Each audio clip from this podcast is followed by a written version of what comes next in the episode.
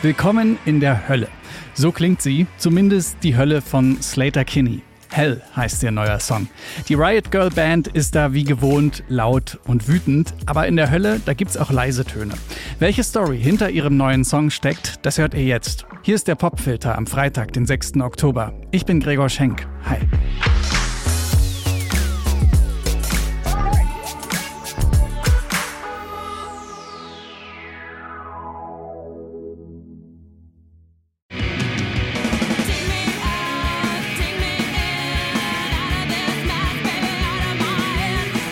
Das sind Slater Kinney vor 26 Jahren. Dig Me Out ist es von ihrem dritten Album.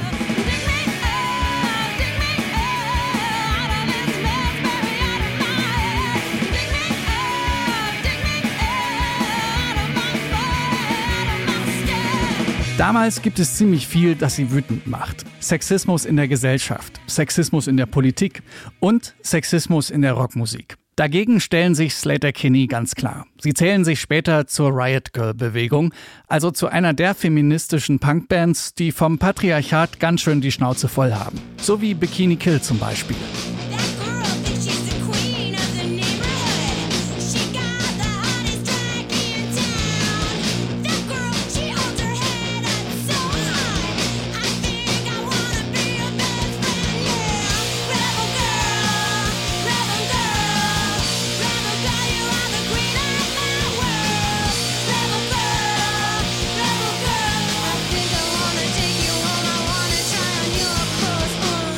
Ähnlich wie hier in Rebel Girl schreien sich auch Slater Kinney oft den Frust von der Seele. Zehn Alben lang machen sie das mittlerweile schon.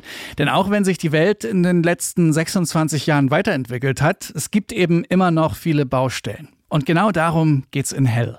You know, when we started working on it, it became a symbol of recognizing, you know, how sort of deeply um, in crisis we are, right? Like as human beings, as the planet, in terms of the violence in our culture. Like it's, I think it's pretty specific to America and to who we are. It's not about religion. It's about a feeling of that we've we've conceded all these different things without really thinking it through. I think. Das sagt Gitarristin und Sängerin Corin Tucker vor kurzem im Interview mit der Nachrichtenagentur AP.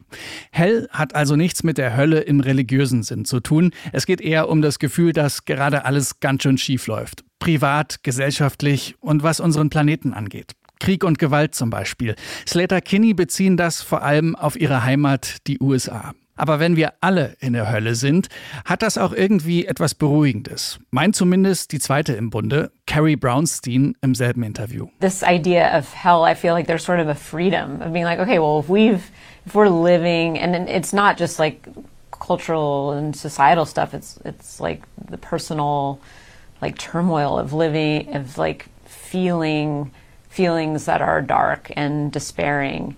If, if we start stop like reaching for these like halcyon, like utopian moments. And we just acknowledge that we're all kind of living in this inverse landscape of, of darkness and of uncertainty. Then wow, like we're all welcome here. Like that is, there's a freedom in that.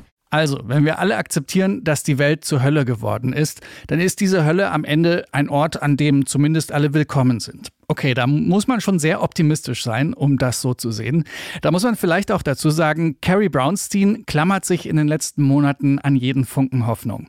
Ihre Mutter und ihr Stiefvater sterben nämlich vor gut einem Jahr bei einem Autounfall.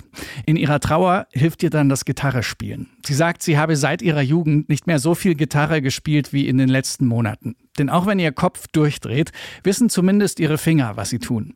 Tja, so ist das wohl, wenn man seit 30 Jahren Rockmusik macht. Im Januar kommt übrigens das elfte Album von Slater Kinney raus. Little Rope heißt das. Und darauf sind Slater Kinney nicht nur laut. In der ersten Single Hell sind sie aber beides, also auch leise. Unser Song des Tages im Popfilter. Hell von Slater Kinney.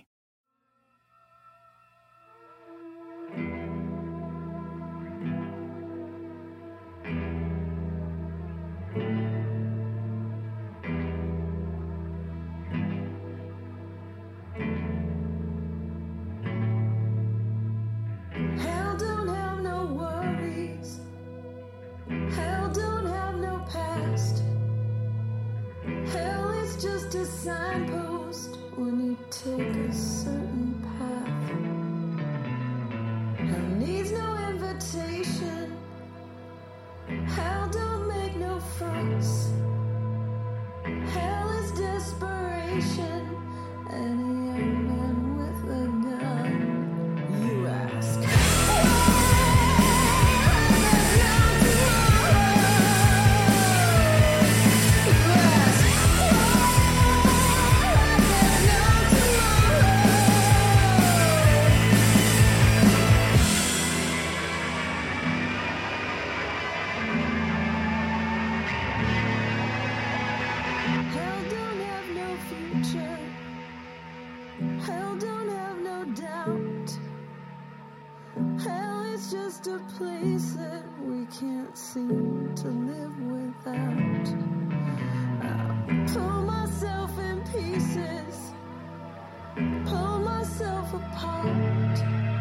Like looking in a mirror and see a stranger looking back.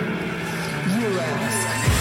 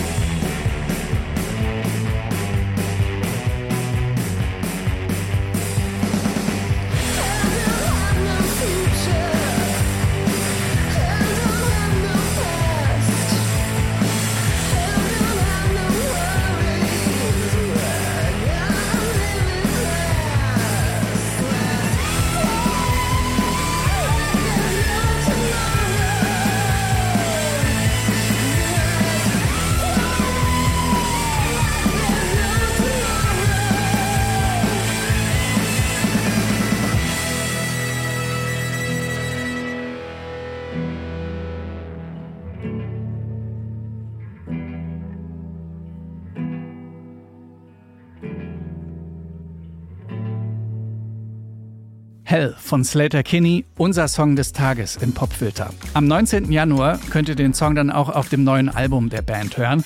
Das heißt Little Ropes. Bis dahin könnt ihr ja noch den großen Albenkatalog der Band durchstöbern oder ihr hört weiter den Popfilter. Beteiligt an dieser Folge waren Marie Jainter und ich, Gregor Schenk. Danke fürs Zuhören und bis morgen.